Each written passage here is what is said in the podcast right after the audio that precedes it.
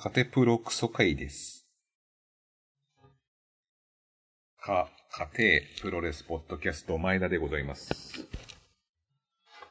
えー、なんかもう久しぶり、なんかプロレスがあんまり見に行ってないんで、なんか更新が滞ってしまってるのと、あとなんか大西さんがもうなんか、なんだろうな、あいつは。なんか酒飲むか、まあ、つまみ食べるかし、で、な吸い込むのが好きなんだよ、多分ね。た胃の中に入れるのが好きだから、あんまり吐き出すことがないっていう。ので、ちょっと今日は俺が、ちょっと前田がですね、えー、一人で、クソ会を、やりたいと思います。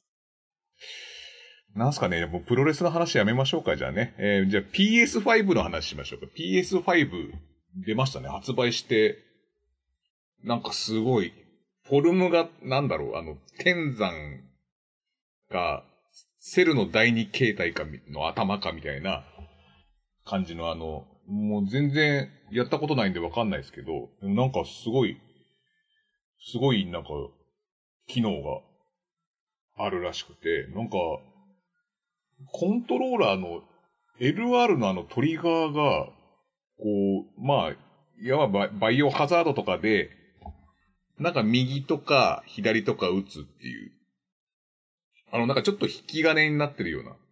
それ銃の引き金になって、なんか R で構えて左でこうトリガーやると、こう、銃を撃ってるような感じになるみたいな。そういうところの、なんかトリガーが、なんかすごい感触がリアルになってて、なんか、その引き金を引く時みたいになんかちょっと抵抗があるらしくて、で、そのバイオハザードの、えっ、と、バイオハザードビレッジっていう、なんか新しいやつ。もうバイオハザードのビレッジってなんだよっていう。プロレス村、バイオハザード村ってこと、ビレッジってそうだよね。ビレッジって村だよね。そうそう。プロレスビレッジっていうゲームが出たらそれプロレス村ですから。で、そのバイオハザード村が、で、の開発者の人が、なんかその銃の装備によってこうトリガーのこの感触を変えることができるみたいなのがあったりとか、あるんですよ。で、これがもうすごいもう、すごい新しいなと思って。で、これもしね、この AEW とか、なんかまあ前回話しましたけど、AEW がこうプロレスゲームを次期コンソール機で作ってるんで、次世代コンソール機で作ってるってことは、まあプレステ5か、えっ、と、Xbox シリーズ、なんだっけ、シリーズなんとかみたいなやつ、あるんですよ。その PS5、PS の時は、プレステの時は、まあ、セガサターンとか、まあ、64、ニンテンド64のライバル機があったんですけど、今 PS5 のこのライバル機としてなのは、Xbox、なんだっけな、シリ、シリーズ X みたいなやつで、なんか、もうなんか、これもまたすごい形状で、なんかゴミ箱みたいな、なんだろう、ゴミ箱？なんか、なんか、そうそう、なんかそんな感じの、なん、なんだろう、灰皿みたいな、なんかあの街中に、ちょっと小綺麗なビルの、昔置いてあった、その小綺麗なビルの前に置いてあった灰皿みたいな感じ。だからあの、なんだろう、あの、ナゴン、ナゴンっているじゃん。あの漫才コンビの。あれがなんかもう、あの、女の方が、なんか、いやー、西川口はもう人間の住む街じゃねえな、おいって言ってタバコを捨てるあの感じの、そこの時にある灰皿みたいな感じの、なんかこう、四角、真四角のあの、網網のやつね。あんな感じの、なんか、携帯してるんですよ。で、何の話だったっけ？何の話だった？そうそうそう。えーと、その Xbox がどっちかが、か、両方出るわけじゃないですか。その AEW が多分ね、狙ってるのは。このプレステ5もやっぱ入ってると思うんで、これが、もしね、こう、なんつうんですかね、こう、ゲーム中にこう、なんだろう、L と R を使ってこう、なんか力比べみたい、ロックアップからの力比べみたいにすると、そうするともうこのトリガーがですね、こう、多分硬くなるんですよ、多分ね。こう、こう、俺が押し切った、このトリガーを押し切ったらもう俺がこう、うーんってなってる感じでね。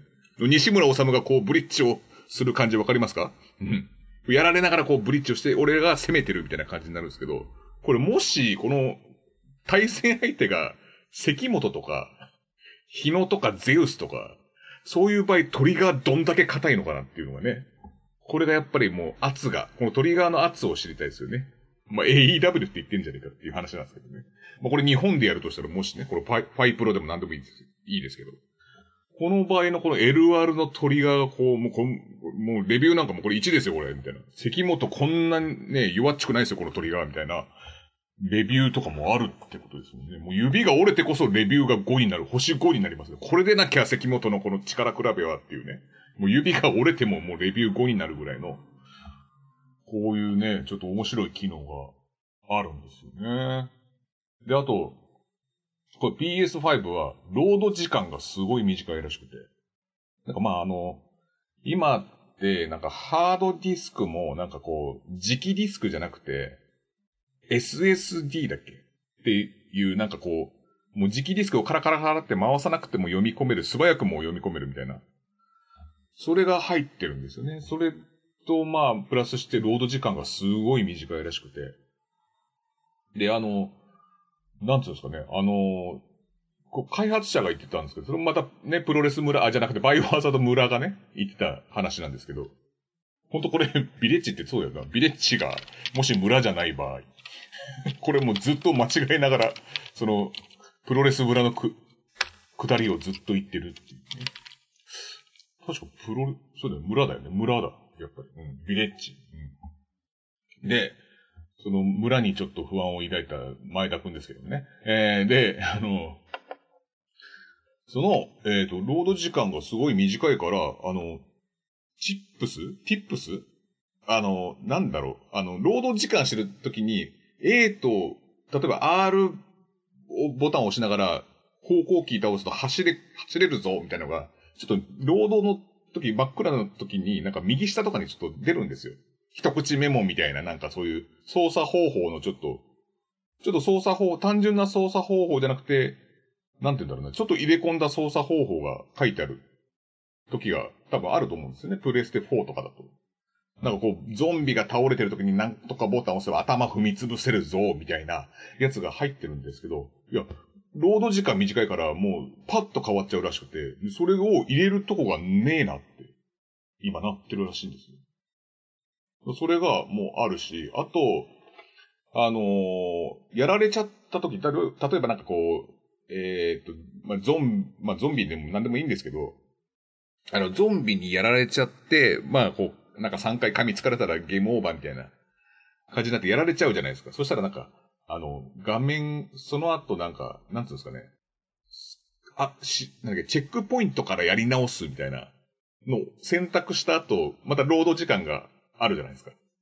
そこで、なんつうんですかね、振り返るっていうか、なんかその、なんでやられたかを反省する時間的なものをやってたじゃないですか、僕ら。その、プレステ3とか4とかの場合って。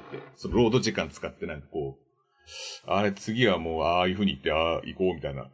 その反省点がないっていう。反省の時間、反省の時間がないっていう。あ、もうすぐ始まっちゃったみたいな感じになるっていう。ところが、ないなっていうのと、あとは考えられるのは、あの、その、ロード時間で、こう、待ってる時に、なんか、あの、液晶テレビあるじゃないですか。あれがまあ黒い画面になってて、あれ？コントローラーの自分、握ってる自分の顔が見え、見えるじゃないですか。黒い反射画面で。あれ、俺こんなブスだったっけ？みたいな。こんな俺顔ブスだったっけ？っていう時間、見つめ直す時間？みたいなのも、あの、そういうなくなるんですよ。普段鏡とか見ねえから。普段鏡なんか見ない人は、あれで、あれでやっと自分の顔を確認する。そういうあの見つめ直す自分をね、見つめ直す時間なんかもなくなるわけじゃないですか。そこら辺でね、逆にこう、あったものがなくなるみたいな。まあ、便利は便利なんですけど、なんか変わるからやっぱりどうしようみたいな。なんかそういうのがあるらしいんですよね。なんかそういうものがもう考えるほど労働時間が短くなってしまうっていうのがね、うん、あるんです。だからもう、俺がこう、ああれこんな金髪のイケメンだったっけと思ったらもうそれ、もう次のクラウドがもう、いる俺が、俺がこんなでかい剣持ってたっけみたいな、こんなイケメンだったっけってなっちゃうんで、労働時間がそんな短いとね、もうそれぐらいのもう労働時間の短さなんですよね。ちょっとまだやったことないんですけど、どんだけ早いのかなっていう、ちょっと気になって。うん。でもやっぱね、日本製のやっぱ 3D の、3D っていう言い方も今なんかダセえのかな？わかんないけど。3D? あのわかんないけど、その 3D の立体感あるポリゴン。ポリゴンももう使わないのかな？ポポリゴンっていう表記も使わないの？なんかそれの、なんかプロレスゲームがちょっと出してほしいですね。なんか日本で。日本のなんか、その、もし、まあ、まあ、新日だけになっちゃうのかもしれないですけど、なんかそういうのをちょっと出してほしいですね。えー、あともうね、年末ですよ。もう、もうだって、これも11月もあと1週間だったらもうね、年末ですから。もう年末になるともうこれどうすんですかってなるともう年末はもうあれでしょ？もう、あの、プロレス大賞とか、ネットプロレス大賞とか、インディー大賞とかいろんな大賞が決まるんですけど、今年って、どうなんだろうなんか、ね、いろいろ考え方もちょっと変わってくると思うんですよね。で、あと、大西プロレス大賞もまああるんですけど、どうすんのかなと思って、な、なんだろう、あんまり印象にないものもあるんですけど、まあ僕はノア行ってたから、まあ前半はね、結構あったんですけど、新日が全然ね、前半は動いてなかったんで、やっぱ後半に集約されると思うんですよ。うん。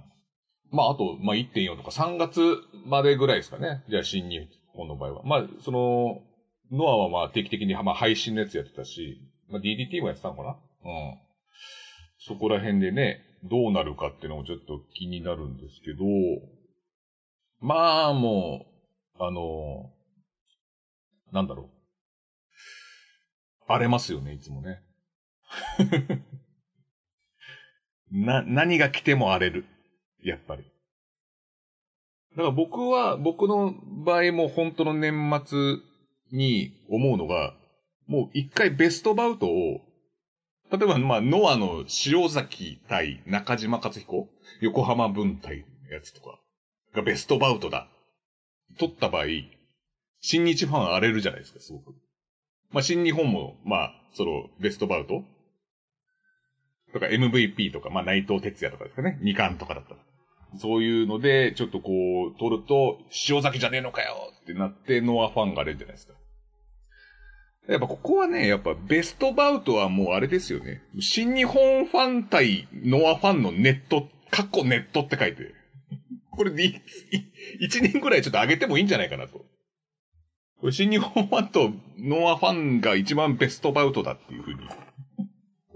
やれば、ちょっとは落ち着くんじゃないかなと。思うんですよね。あとあの、トースポプロレス大賞の、あの女子プロレス大賞もそうなんですけど、女子のレスリングあれってどうなんのかなっていう。なんか、レスリングってあれってなんか、オリンピックで活躍したりとか、なんだろう、あと国体とかなのかなやってたのかな？その、まあ、レスリングの大会をやってたのかどうかっていうので、これどうすんのかなっていうのがちょっと気になるんですよね。それがちょっと気になってて。もうね、それは気になるんですけど、まあ、あとはもうその荒れ具合ですよね。だからもう、俺思うんですけど、もうみんなに、もうあの、卒業アルバムの時って、なんか、えっ、ー、と、なんつうんですかね、あの、卒業アルバムの裏とこに、なんか、なんとかベスト3みたいな、昔、あ、今ないんですかね？後ろの方のページになんとかベスト3何々ちゃう。例えば、えっ、ー、と、髪、なんだっけ、美人だとかっこいいと思う男子。1位、2位、3位みたいなやつがあるじゃないですか。で、それをこうなんか面白いと思うね、なんか男子みたいな、女子とかなんかそういう感じ、面白いと思う人か、人みたいなベスト3とか、やるじゃないですか。で、それでやると、だんだんあの、先生があの、いやいや、いや、〇〇ちゃん入ってないから、そういうの良くないから、あの、全部入れないと。って言って、あの、なんだろう、髪が綺麗と思う女子みたいな、もうなんかちょっと無理やりだろうみたいなやつのカテゴライズでもいいんですよ。もうそういうやつでいいんで、もうそれ全部賞を上げたらもうこんな争いなんか起こんないですから。例えばあの、実はメガネを取ったら美人と思うレスラーベスト3みたいな。で、3位、ユイガーとか、そういう、そういうね、例ですよ。これ例ですけど、あくあくまでも例です。3位、ユイガーみたいな、こういうことをね、やったらね、いいと思うんですよ。なんかね、それを、なんつうんですかね、あのー、全部にやった方がいいですね。それだったら。もうそういう、なんか、全部を振り切らないともう絶対もう荒れちゃうのは目に見えてるんで、ちょっとそういうのがいいんだよなで、そこでも、やっぱ5作だけ入れないのが面白いですよね。5所から5作さんだけなぜか、あれ、ちょっと待って、これ 5, 作いなくねみたいなのを見つけるのが楽しい。ね。そんな感じで。今日はちょっと短く終わりました。15分ですね。はい。また、ちょこちょこ上げていこうかなと思います。あ、そうだ。そんなこと言ってても、あれですよね。なんだっけ。なんか29日に、コンビクトのリッキーさんが、なんか店長やんのかな？シエロで。なんか、新宿のあの、ゴールデン街のとこでなんかやるらしいんです。日曜日。うん。で、あとそうだ。あの、シューティングスターポッドキャスト、プロレス、ん？シューティングスタープロレスポッドキャスト、今なんか名前変わって一通なんとかみたいなとか、なんかいろいろあるよね。で、それの、なんか、え ?100 回記念で、なんかお祝いのコメントを、なんかあげるみたいなので、電話で出演してくださいって言われて、で、いいけど俺その日、なんかみん、リッキーさんとか、浅賀康隆さんと待ち合わせて、憩いっていう立ち飲み屋さんにいるよ、いる予定だったんですよ。だからそれでちょうどみんな集まってからじゃあやろうかみたいな話になったら、たら、あの、浅香康隆さんが、なんか昨日二日酔いで起き上がれませんみたいな 感じになって、どんどんどんどん多分、シューティングスタープロレスポッドキャストのこう生配信してるんですよ。で、それで、なんか、あの、その記念会の収録がもう終わりそうになっちゃって、もう到着しましたか？まだですみたいなやりとりをしてて。それでやっと2時間ぐらいだったっけな、あれ。立って予定よりもちょっと2時間、2時、1時間半ぐらいかな、押して、で、やっと来ましたみたいな話になって、で、一番手がリッキーさんだったんですよ、そのコンビクトの。ずーっと喋ってんの、あの人。お祝いコメントだっつうのに、すんげー喋ってて。びっくりするぐらい喋ってんの。いや、それ、なんか、ちょっと違くないみたいな。